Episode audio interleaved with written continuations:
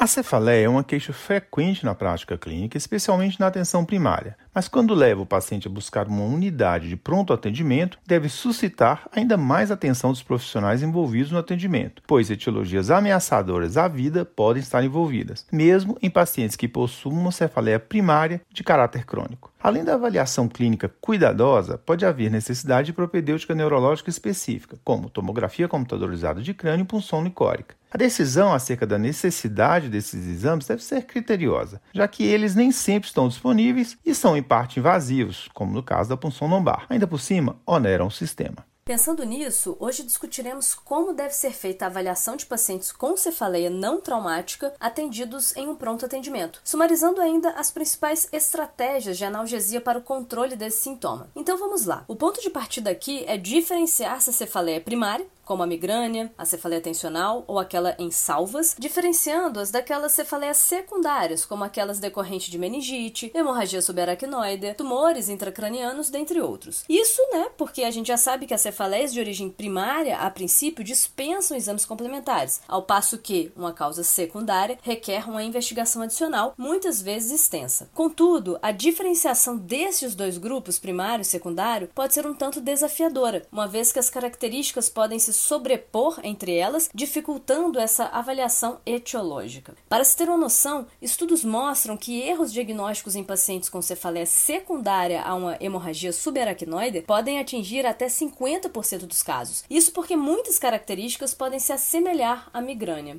Isso mesmo, Juliana. Para tentar então reduzir essa faixa de erro, que inclusive pode ser fatal, a avaliação inicial deve considerar os seguintes fatores: intensidade da dor, especialmente em comparação às cefaleias prévias, quando for o caso, sinais neurológicos focais concomitantes, presença de crise convulsiva ou febre, idade e comorbidades. Com relação à intensidade, atenção redobrada e investigação mais detalhada deve ser feita caso o relato seja da pior cefaleia da vida, sobretudo se tiver tido início súbito de alguns segundos a poucos minutos. Diagnósticos como hemorragia subaracnoidea e outras síndromes vasculares cerebrais fazem parte do escopo de investigação nesses casos. A migrânia e a cefaleia em salvas, apesar de primárias, também podem causar dor de forte intensidade, mas em geral acompanham outras características que as denunciam, além de que a intensidade máxima da dor é alcançada no intervalo mais longo, de horas, ou seja, demora um pouco mais. Perda da força muscular, parestesias, disartria, alterações visuais, além de confusão mental e convulsões, também são sinais de alerta para a possibilidade de causas secundárias. Já a presença de febre remete à possibilidade de meningites, e aqui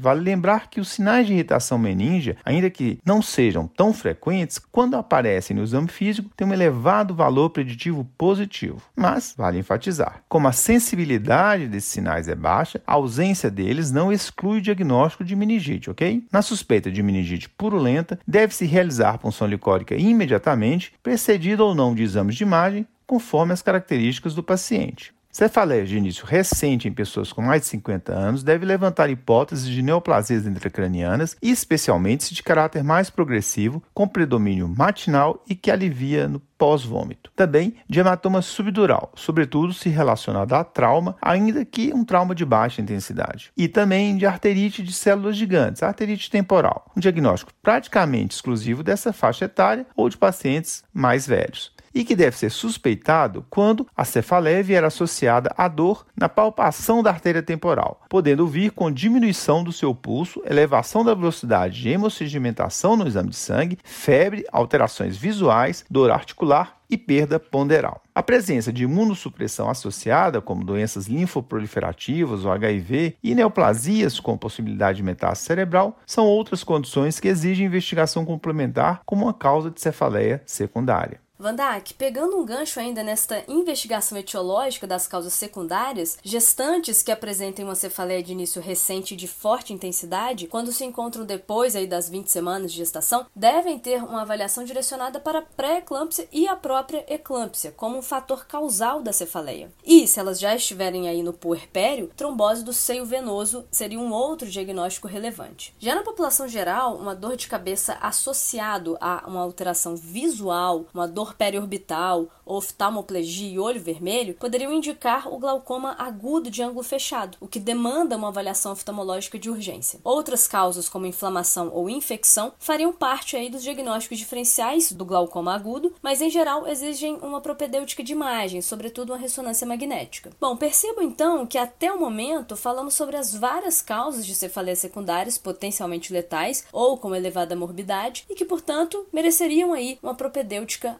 adicional. Na maior parte, há necessidade de um exame de imagem, inicialmente uma tomografia computadorizada do crânio, em outros casos, até mesmo uma ressonância magnética pode ser necessária, principalmente se a TC, né, a TC de crânio inicial for normal e a suspeita sobre determinadas causas neurológicas persistirem. Isso pode acontecer, por exemplo, em doenças cerebrovasculares. Inclusive, nestes casos, pode ser necessário a complementação com uma angiotomografia ou angiorressonância para avaliação vascular direta em casos de suspeita de aneurisma, se houver houver, por exemplo, uma suspeita de hemorragia subaracnoide ou uma suspeita de trombose de seio venoso, por exemplo. Lembrar que numa suspeita de hemorragia subaracnoide, a TC pode estar normal, e nesses casos, uma punção licórica estaria indicada.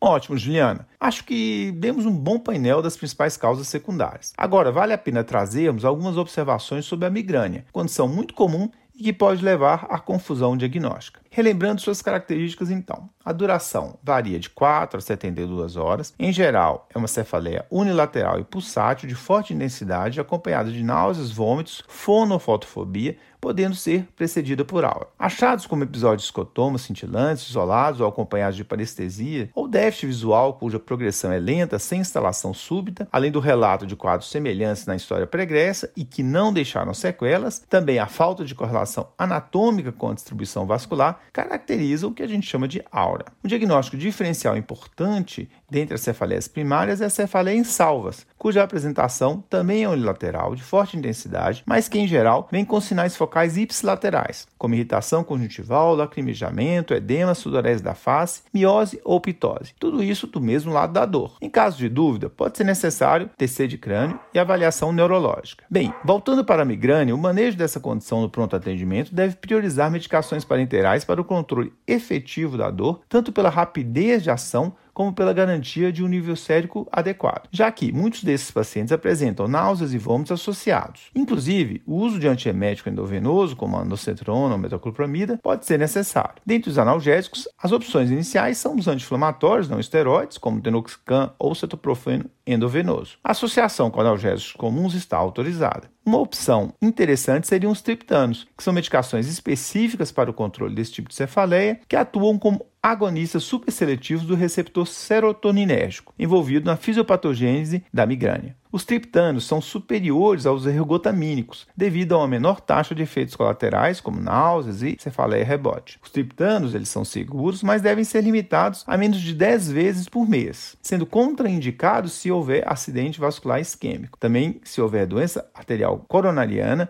hipertensão descontrolada e nas gestantes. A gente não deve usar. E um último ponto importante sobre o tratamento da migrânia refere-se à associação de dexametasona parenteral em dose única de 4 a 10 mg para se evitar a recorrência da dor. Bom, vamos então resumir os principais pontos.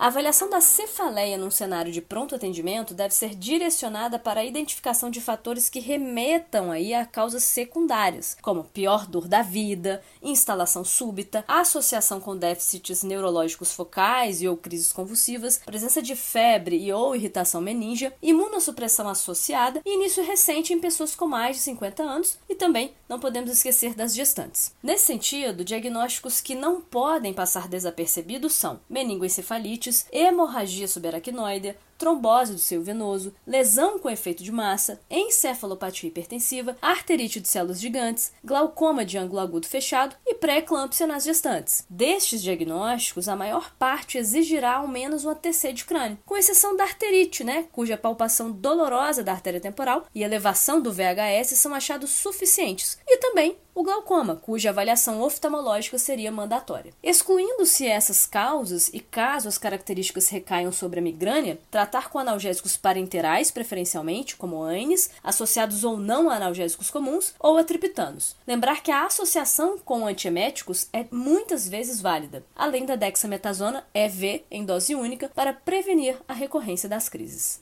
E por hoje ficamos por aqui. Se você ainda não segue o Corrida de Leito em seu agregador de podcast, não deixe de fazer para não perder nenhuma corrida.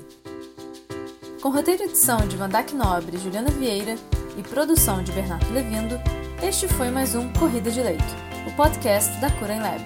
Agradecemos e esperamos tê-lo conosco novamente em breve. Até a próxima semana.